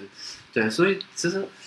哦，我们我们我们好像今天说了一些很深刻的、啊，没问题啊，没问。题啊，对啊，对我其实我在说就，比如说像史蒂芬老师说就反文化的时候，我会说 OK，无论你是树立文化还是反文化，它都是一种态度。嗯对，这种态度其实本身我觉得都差不多的。对，就假如说我说我说 OK，我们是正能量，然后我说我们也可以负能量，那其实也是一种态度，这都是一些很刻意的一些标准了。嗯，对，存在的意思就是它呈现，它只是呈现，说 OK，你看有这样一个人，然后这样一个人是这样的，对，然后就是当我们在诉说一个，比如说我现在在诉说一个观点哈，那我其实已经，这这真的像老子说的这些东西，我在嗯诉说一个观点，我已经有主张了。可是存在的意思是你其实也没有诉说，你没没有那个观点，你只是呈现说 OK，这个东西在这儿，然后它就是合理的。你看它现在就是这样，对，我觉得这个是一个比较，所以就其实是很奇怪的一件事。就当我们说的时候，我们已经对对，已经跟我们所反对的东西已经站到一块去我了。我觉得，所以说你的，我现在真的看清楚了，啊你是那种没有学过道家，但你绝对是有天真的吗，你绝对是有天赋的那种真的人，吗你已经无形之中把道家的这个道理已经讲得很明白 啊，了。我我准备要睡觉， 要好好修炼。呃，不过道家是不用出家的吧？嗯道家应该是，这是他们嗯算是一个没有太多嗯，他们是一个呃组织很松散的一个哦宗教，他们应该是没有那么严格好的。好好，我去了解一下。 对对对对，哎，不过嗯就是我我我接着刚刚跟你所讲的，就是说，呃，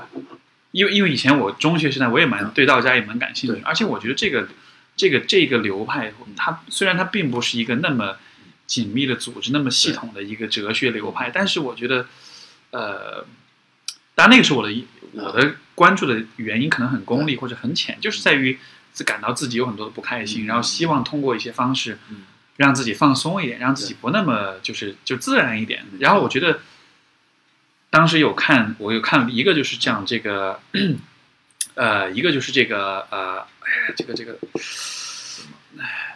南怀瑾，啊，南怀瑾抱歉啊，我竟然忘了他的名字好。南怀瑾写的就是这个，他他去他去解这个讲这个《道德经》的这嗯个一本解析，还有一个是那个呃蔡振和画的漫画，嗯就是也是讲那个《对道德经》的那个漫画，对就很有趣。这两本书结合起来看嗯，然后当时我得到一个特别大的一个启发，就是在于说，啊、人的存在其实就跟宇宙的存在是一样的，它只是一个存在而已对。这个存在本身，它就已经足够的嗯丰富、足够的复杂，也足够的有趣了对。你要在这个存在之上嗯，想要再去创造点什么，嗯或者想要再去实现点、成就点什么，其实是有点嗯有点多余的，是有一点就是这个怎么应该怎么解释呢？就是是有一点呃，就它反而会给我们带来渴望、带来痛苦、带来折磨。 OK，我我觉得嗯也不是，嗯就哼为什么呢？就如果说就存在以外，我们什么也做不了，啊嗯，我会觉得它是一种很虚无的状态。呃，我我啊我理解，这其实啊也是很多人对道家的这个对哲学批判的一个方面。但是我嗯我的理解，他所讲的就是无为嘛啊，对其实不是说什么都不做，对，而是在于说，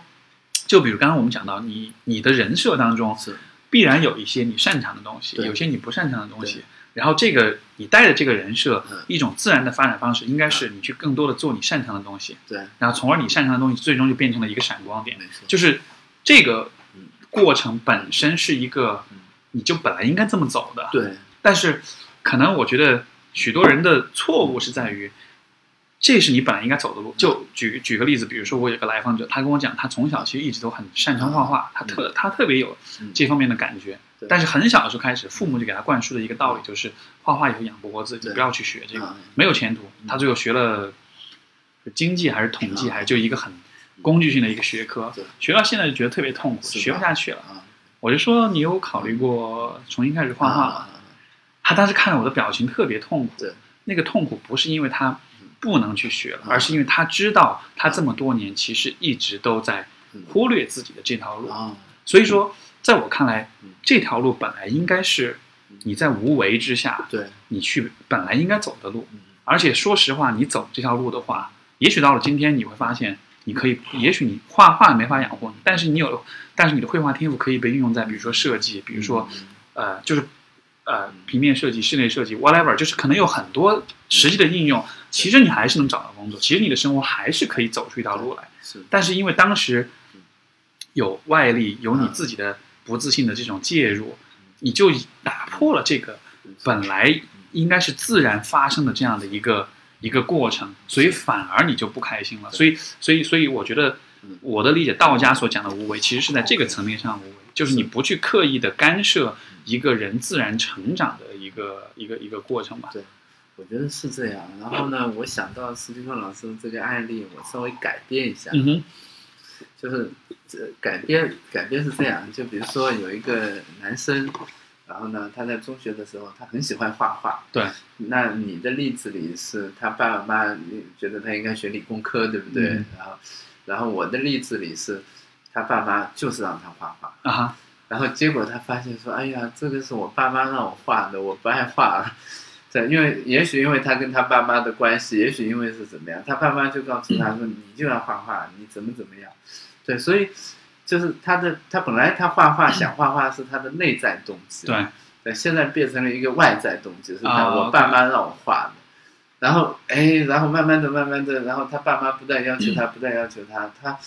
他就觉得哎呀，怎么为什么我妈老让我画，我不愿意画？对，对，然后这样就破坏了一个他的内在东西。这更像是什么呢？更像是这一种，这种这种无为，本来是应该留下他，本来就哎，我我会画画啊或者什么，对因为他妈妈的强迫，然后对对对，我明白，是，对，然后嗯是忽然就就他明明有的，然后哪怕他在做同样的事儿，结果他的动机不一样了，或者说他的这嗯种潜在的这种感觉就不 一样了。有没有可能是因为嗯其实画画这个东西本来就不是他的真爱，我就我我 就被外界这么一一一影响之后，你一下就动摇了，对，我就觉得，我觉得我很难说是不是真爱。就嗯对如果说真的，它是一个悲剧，应该是这样哈，嗯就是这个悲剧应该是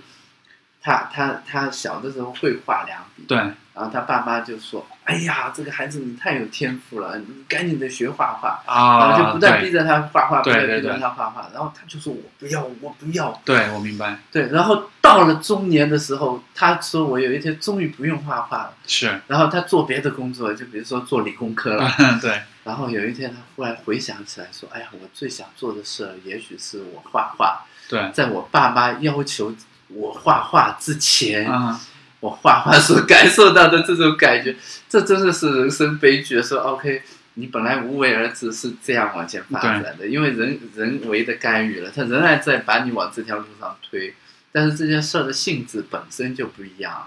就从你自己喜欢画画变成了你爸妈要求对对你对画画，你反抗他们，然后到某一天你反抗成功了，因为没有了哈，你爸妈就说啊，你你学理工科吧，那我们也放弃了。嗯，然后你忽然发现说，哦，可以，这我本真的东西原来还在那。哎，这 个我我我能不能后知后觉的说，嗯这个可能就是你嗯。搞清楚到底什么是你真爱的一个探索的对一个代价，我 就觉得你必须得走这么多弯路，你最终还想着这事儿，嗯，才真的说明它真的很重要。是啊，是啊。可是如果是这样的话，就，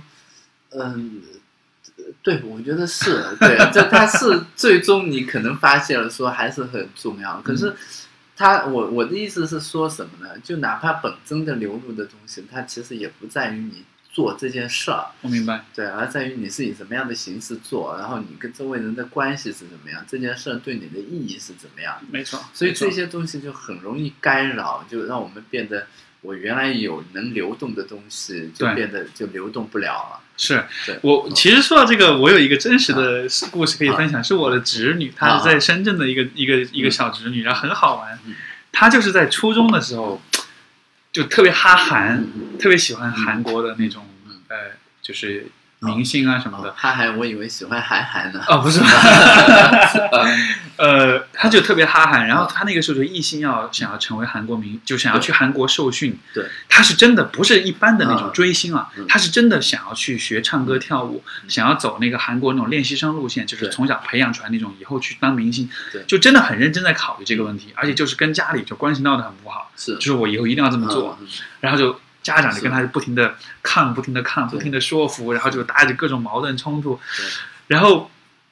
到了后来，就家长真的就觉得嗯，就真的已经在考虑嗯说，哎呀，是不是以后他真的要走这条路，抗不扛不下去嗯了啊啊？然后他突然他就没有兴趣了， 是他突然就改变兴趣，他突然就说我其实我发现我好像并没有那么哈韩。是只是因为当时同学们很喜欢对我，有点跟风。是他说我其实真正发现我喜欢的是什么？是画画。是 就朋友说的对画啊画，对，所以他就开始开始画画，是啊然后就开始学美术，后来去后来这个考大学也是考的美院，嗯然后就但是就你就会发现他的画，后来家长也发现他的画画的确是很有天赋的嗯，他的确就是说嗯你给他一支一支笔一张纸，他能对给你做出一些很很美的东西出来对，然后就是嗯就很有趣，就是一开始你是在扛对扛到后来对，在扛的过程中好像就开始澄清了。嗯嗯或者想明白说我到底喜欢什么，不喜欢什么。然后后来当他真的去做的时候，家长也是支持的态度，他自己也多少有点嗯理解了，说我的规律就是，呃呃，可能是这个样子嗯对，所以说我得尽我所能去尝试对。但是呢，我也同时保持一个比较冷静、比较客观的姿态，就是说有可能我的兴趣会变对，但就是我觉得这个这个过程就很好玩儿，嗯是就很有意思，是因为你就会嗯看到说，也许你所擅长的东西，它是在需要在一个特定的对嗯时间、一个特定的环境，你才能看到。对，但是与此同时，你又不能，呃，只是去想而不去做，没错而不是去尝试，因为最终的判断嗯还是来自于你在尝试之后的体验对如何。我我对这件事儿呢有一个不太一样的理解啊，嗯就因为你你对画画的理解，呃，不是，就呃，这你的理解是他在不断探索嘛，对然后其实这个我觉得是对的，嗯我也有另一个理解啊，这个理解是他需要用哈韩来了解反抗他父母，他需要理清他跟他父母的关系啊。啊，对对对对我对这对是是是，也对，可所以以这他么这讲。件哈韩这件事对他的意义就是，其实唯一的意义就是因为他父母反对，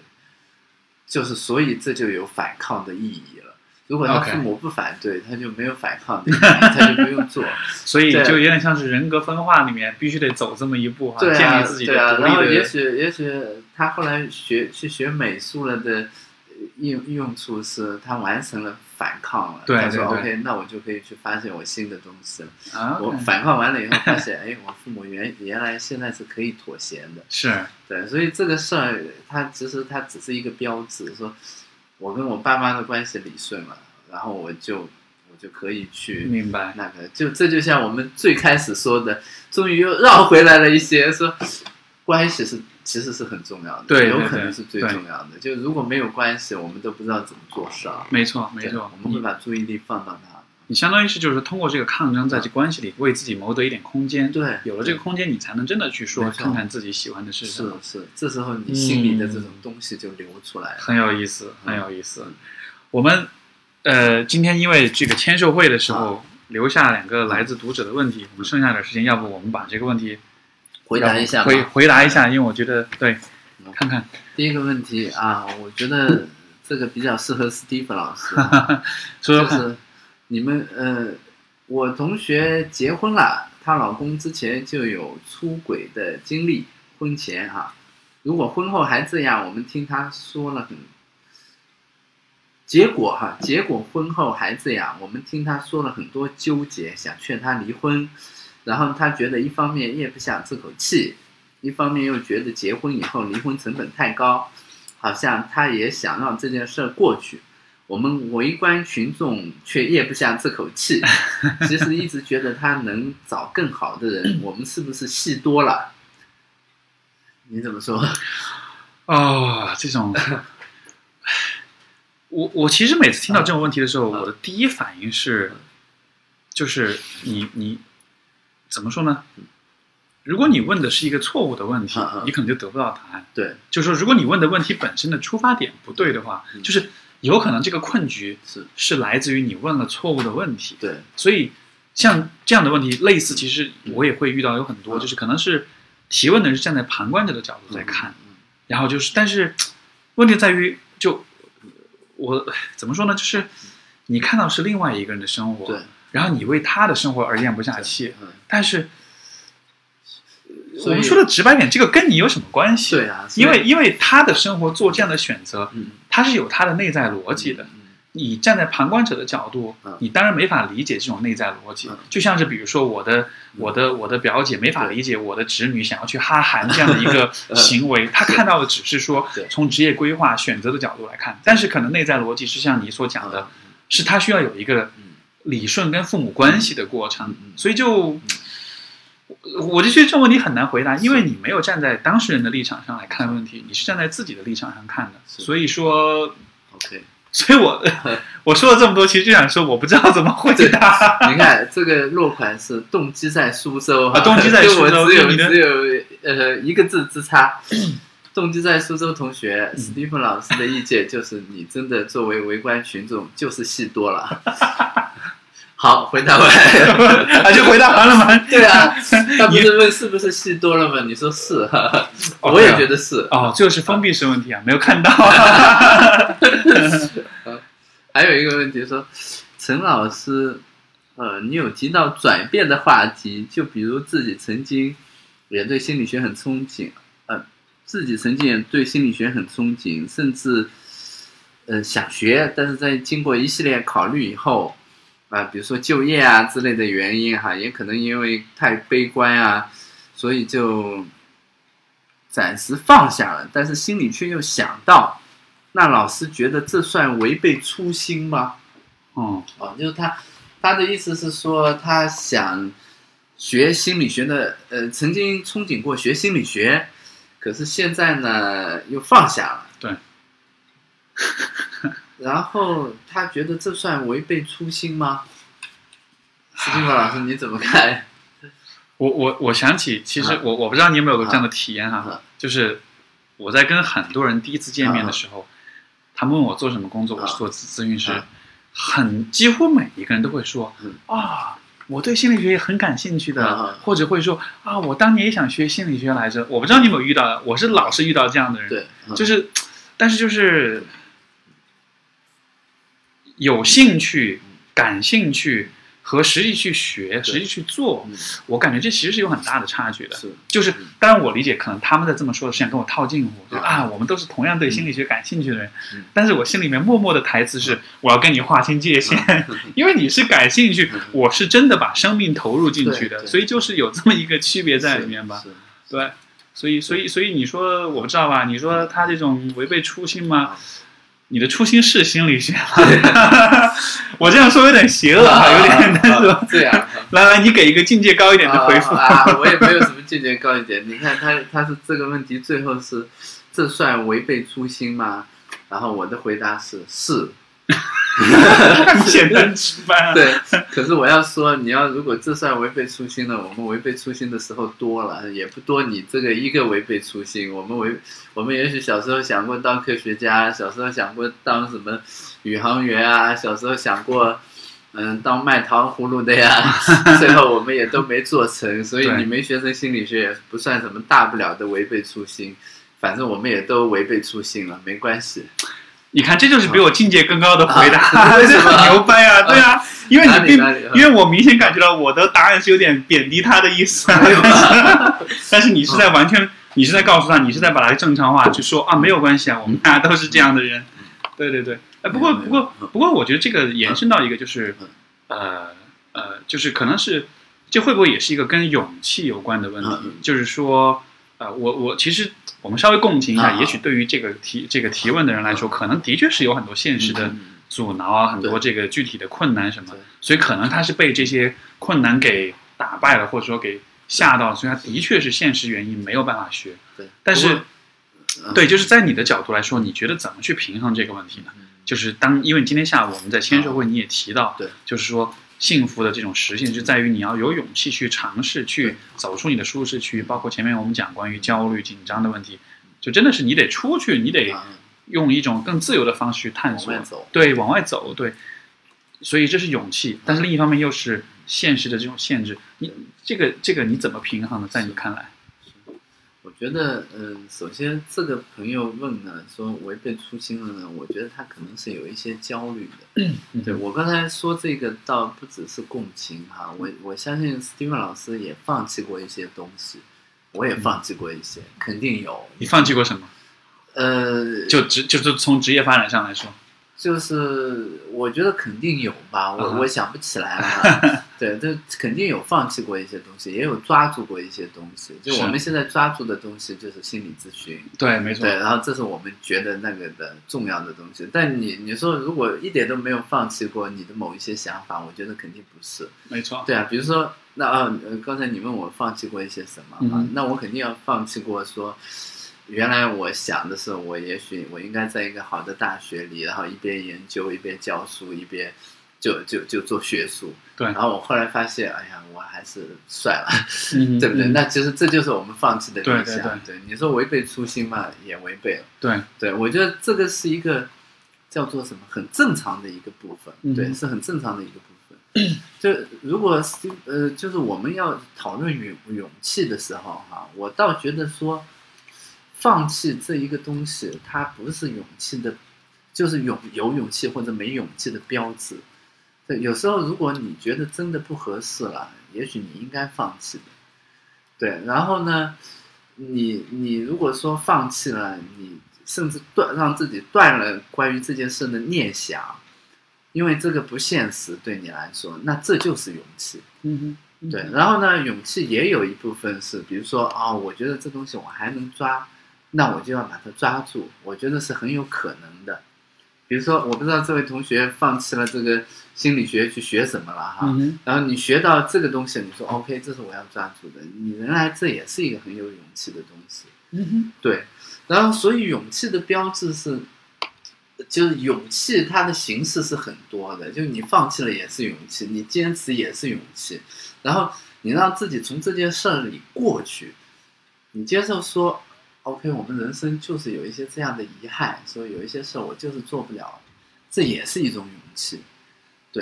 所以我想说的是，其实我们怎么说呢？我们我们都还 挺有勇气的。就你看，史蒂芬老师在坚持做，嗯、他一直想做的心理咨询师，然后我也在做，对，对，然后我们我们也放弃过一些东西，就我比觉得如说放我弃们 蛮多 对啊，对啊，我的，也放弃过一些，就比如说，哎，我应该去大学里当个老师啊，或者对怎么怎么样哈。对，然后其实这这都是勇气。就还有一个，就是你不太纠结这一个问题了，说你没有的东西你不去想了，嗯你说哦 OK，我有的东西我抓住，这也是勇气。嗯对，所以勇气就是各种各样。对，然后嗯你就别纠结这个问题了，这也是勇气哼。，甚至甚至我是否能再进一步的去啊对嗯延伸说，勇气就是在于，